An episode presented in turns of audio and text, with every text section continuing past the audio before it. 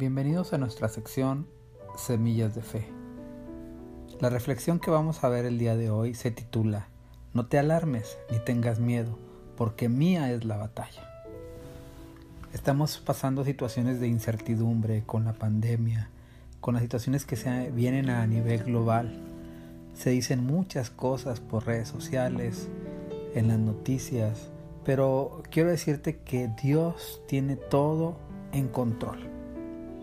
Y te recuerdo que cuando Dios da una promesa, así va a ser. Si el Señor dio una palabra, dio una promesa, el Señor la va a cumplir y puedes tener la certeza, puedes tener la convicción de que así será. Y vamos a ver algunos ejemplos.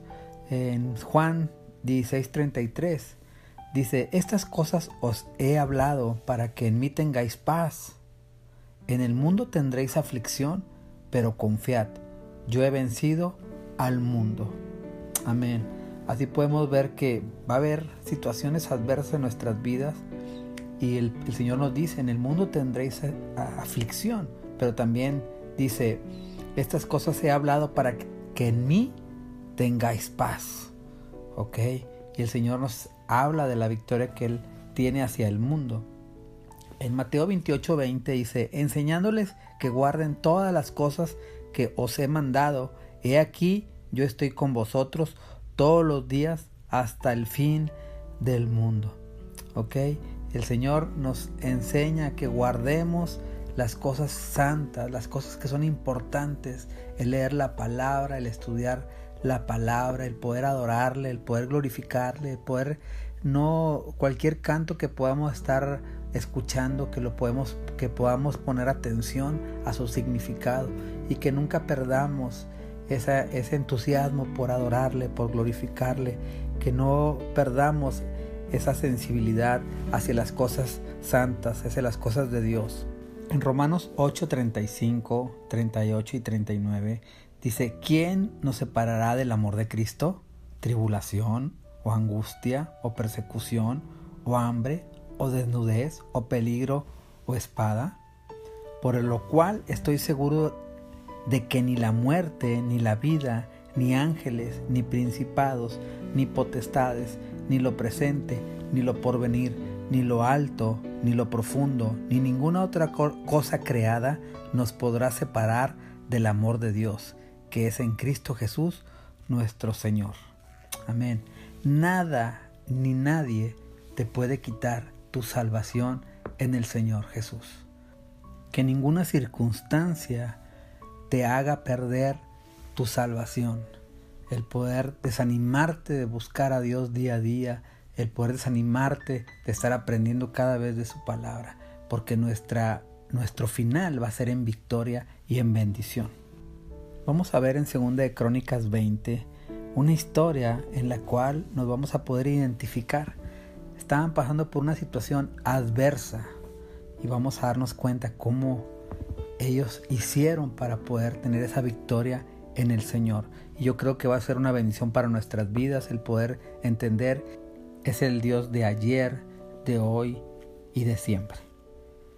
En 2 Crónicas 20 su palabra dice, pasadas estas cosas aconteció que los hijos de Moab y de Amón y con ellos otros de los amonitas vinieron contra Josafat a la guerra, y acudieron algunos y dieron aviso a Josafat, diciendo, contra ti viene una gran multitud del otro lado del mar, y de Siria, y aquí están en Hasesón Tamar, que es en Gadi. Entonces él tuvo temor y Josafat humilló su rostro para consultar a Jehová e hizo pregonar ayuno a todo Judá, y se reunieron los de Judá para pedir socorro a Jehová y también de todas las ciudades de Judá vinieron a pedir ayuda a Jehová. Entonces Josafat se puso en pie en la asamblea de Judá y de Jerusalén en la casa de Jehová delante del atrio nuevo y dijo Jehová, Dios de nuestros padres, ¿no eres tú Dios en los cielos y tienes dominio sobre todos los reinos de las naciones? ¿No está en tu mano tal fuerza y poder que no hay quien te resista? Dios nuestro, ¿No echaste tú los moradores de esta tierra delante de tu pueblo Israel y la diste a la descendencia de Abraham, tu amigo para siempre? Y ellos han habitado en ella y te han edificado en ella santuario a tu nombre, diciendo, si mal viniere sobre nosotros, o espada de castigo, o pestilencia, o hambre, nos presentaremos delante de esta casa y delante de ti, porque tu nombre está en esta casa, y a causa de nuestras tribulaciones clamaremos a ti, y tú nos oirás y salvarás. Ahora pues, he aquí los hijos de Amón y de Moab y los del monte de Seir, a cuya tierra no quisiste que pasase Israel cuando venía de la tierra de Egipto, sino que se apartase de ellos y no los destruyese.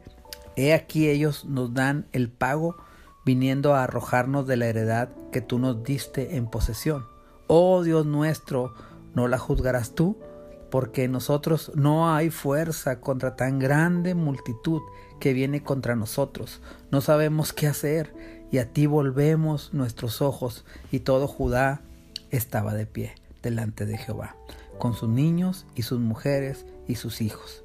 Y estaba allí Jaciel, Jaasiel, hijo de Zacarías, hijo de Benaía, hijo de Jehiel, hijo de Matanías, levita de los hijos de Asap, sobre el cual vino el Espíritu de Jehová en medio de la reunión, y dijo, Oíd Judá todo, y vosotros moradores de, Jerusalén, y tú, rey Josafat, Jehová os dice así, no temáis ni os amedrentéis delante de esta multitud tan grande, porque no es vuestra la guerra, sino de Dios.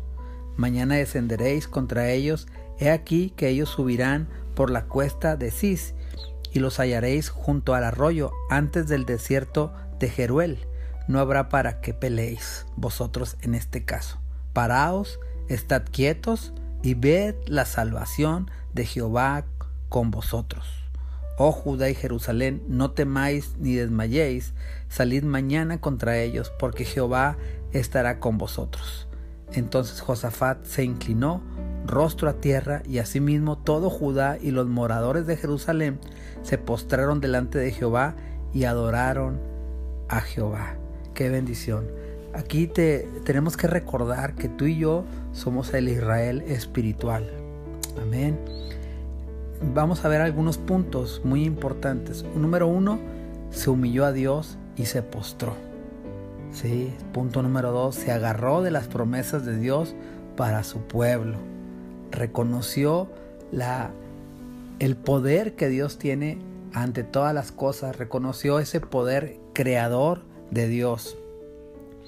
Número 3. Reconoció que no había fuerza para salir de esa situación. Sí. Reconocieron dependencia total de Dios para que pudiera rescatarlos. Y luego vemos la respuesta de Dios y dijo, Oíd Judá todo y vosotros moradores de Jerusalén y tú rey Josafat, Jehová os dice así, no temáis ni os amedrentéis delante de esta multitud tan grande, porque no es vuestra la guerra, sino de Dios. Y así el Señor nos dice hoy, que no, nos, que no temamos, que no nos amedrentemos, ¿sí?